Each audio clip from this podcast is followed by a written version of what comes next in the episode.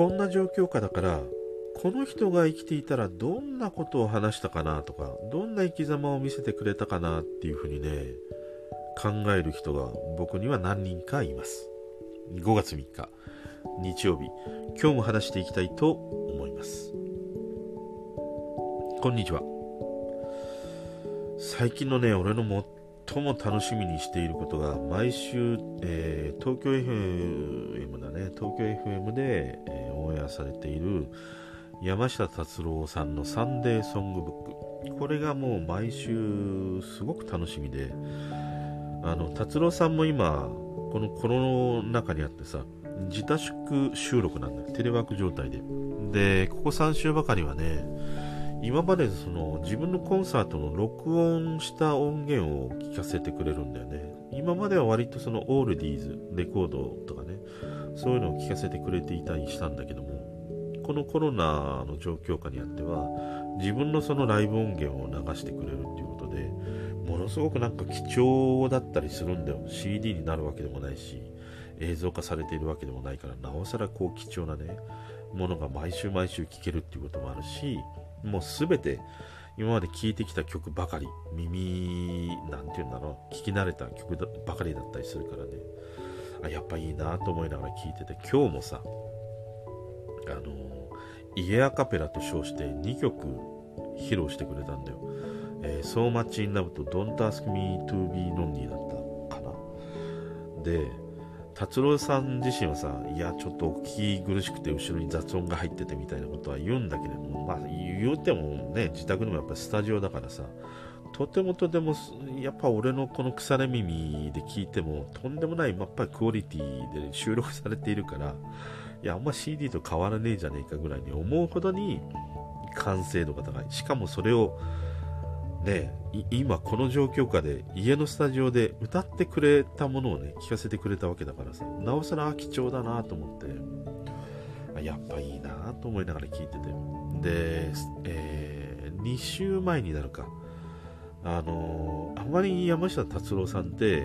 その、世を憂いてとかね、まあ、政治的、政治絡みみたいな話っていうのはしないんだけれども、やっぱりこの状況下にあって、そのコロナの混乱の中だったりするからね、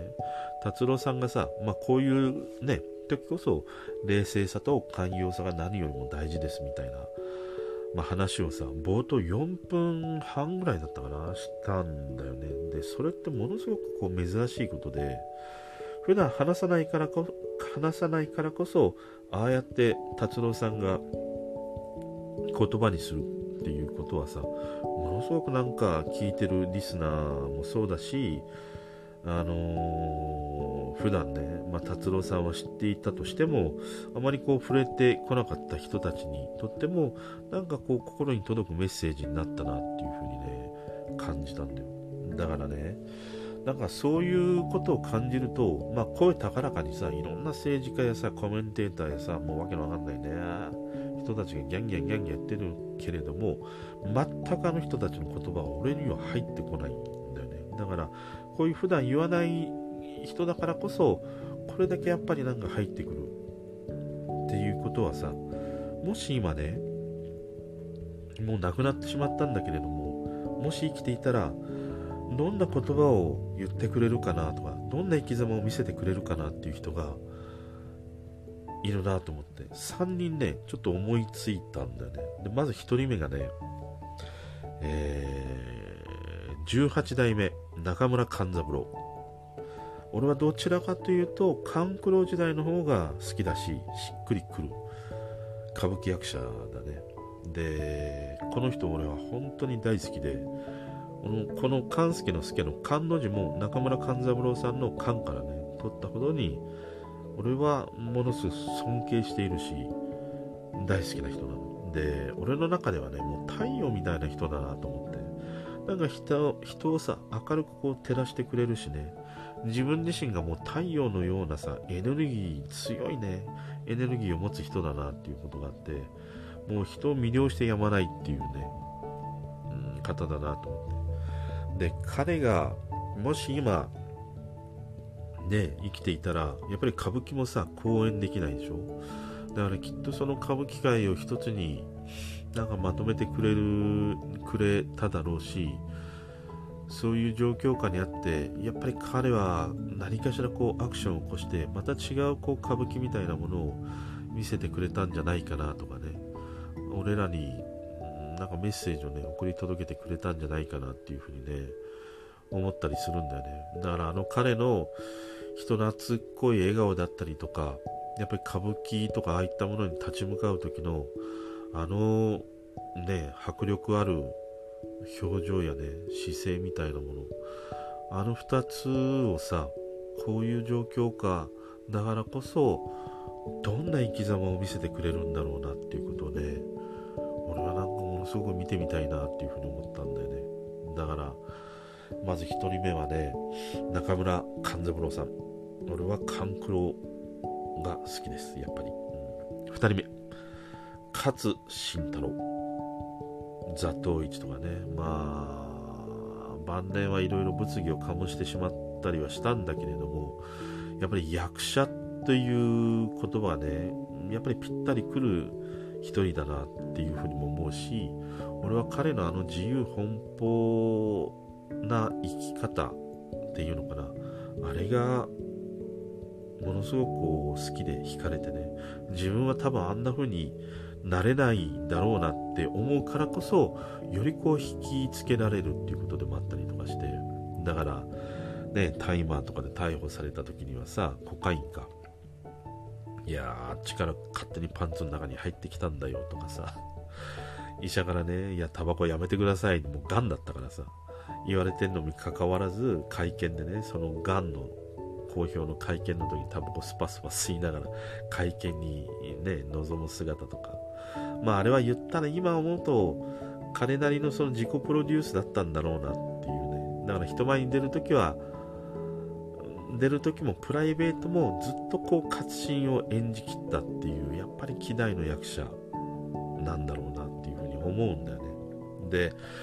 多分ああいう会見をしたら今の時代とはもう全然合わないよね。確実に大炎上してるし確かにもう今とは全然マッチしない、ね、スタイルだったりはするんだけれども。でもさなんかあの自分をこう貫く姿勢言動みたいなものに勇気をもらう人っていうのは案外今だからこそいるんじゃないかなと思うんだよね。やっぱり今ってなんかあまりにもこういろんな人目を気にしすぎるでしょ？ましてはこのコロナにあってさいやなんか外に出たらマスクをしてなかったらなんかねあのー、ね公園で遊んでいたら何か言われるみたいなさ。なんかそういうこう閉塞感もある状況下にあって人目を気にしながら生きていかなければいけないね今だったりする時にあの彼のこう奔放さみたいなキャラクターがさどれだけ勇気をもらえるかなって思うんだよね。だから俺はあの勝新さんのやっぱりキャラクター自分が全くなれないだろうなと思うからこそあの人に憧れるあの勝新というね魅力的な人に俺は今だからこそどういう姿をね見せてくれるかっていうことをね想像してやまなかったりする。で3人目。ちょっとジャンルが全く変わってくるんだけどもレーサーだね。F1 アイルトン・セラ、えー、5月1日でもう26年経ったのかっていうことにまあ驚いたりもしたね。でついこの間あのルイス・ハミルトンっていうねまだ活躍しているレーサーの人がまあ、セナとの写真ツーショット写真を上げたんだけど、まあ、合成ではあるんだけれども彼もやっぱりセナが今いたらみたいなことでね記事になっていて。で F1 はさ俺ずっと本当に好きで見てきたしもう何度も鈴鹿にも足を運んだし幸いなことに俺一回 F1 関係のことで仕事をしたことがあったんだよね。であの鈴鹿に行くとさ関係者しか泊まれないホテルやコテージがあって、まあ、そこでずっと寝泊まりしてせあのねやってたりしたんだけどまあ本当に幸せな時間で朝とかさ散歩に出るといろんなところのレーシングチームの人がさみんな散歩してるし言ったらレーサーの人もみんな散歩してるんだよ。だからね俺その時にねやっぱり未だにもう自慢の一つであるのはセナやプロストとあの握手をしたっていうのがね、もうすごい自慢だったり するんだけれども。だから俺はあの時本当にね、もうこれ以上ない幸せな、ね、時間だったりはしたんだよね。で、そんなこともあるし、で、たまたま、え、ー、と、ホンダのエンジニアのなんかドキュメンタリーを見たんだよね。今年の初めぐらいだったかな。だから、あ、またホンダ盛り上がってきたのかと思って、F1 まあ久しぶり見たいなと思って、今年は第一戦から見ようっていうふうに決めてたんだけど、ねやっぱりこの状況で開催されないっていうことでしょ。だから、セナが今生きていたら、この F1 開催されない状況下で、どういう彼は立ち回りをしたのかなと思って F1 のそのね中枢中枢にいたのかチームを持っていたのかそれとも全く関係ないところで生きていたのか。うんなんかそういうことをね想像したりするとねどうかなとかさ。あと彼が亡くならないんでねあのままレースを続けていたら最終的にはどこのチームで落ち着いたんだろうなとかそういうこう考えることが好きだったりもしてね。だから今セナが生きていたらどういうもう言ったら全世界だよねモーターファンの人たちにメッセージ送り届けてくれたかなって。あとやっぱり今年の初めに亡くなった今宮さん。あの人もずっと F1 とさ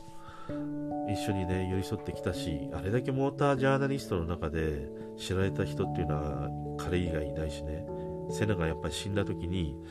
あのそれでも F1 はまだ続いていきますっていうあのセリフずっとやっぱり残ってたりするんだよね。だから今宮さんにしろ瀬名にしろ今この状況下にある F1 どんな風にね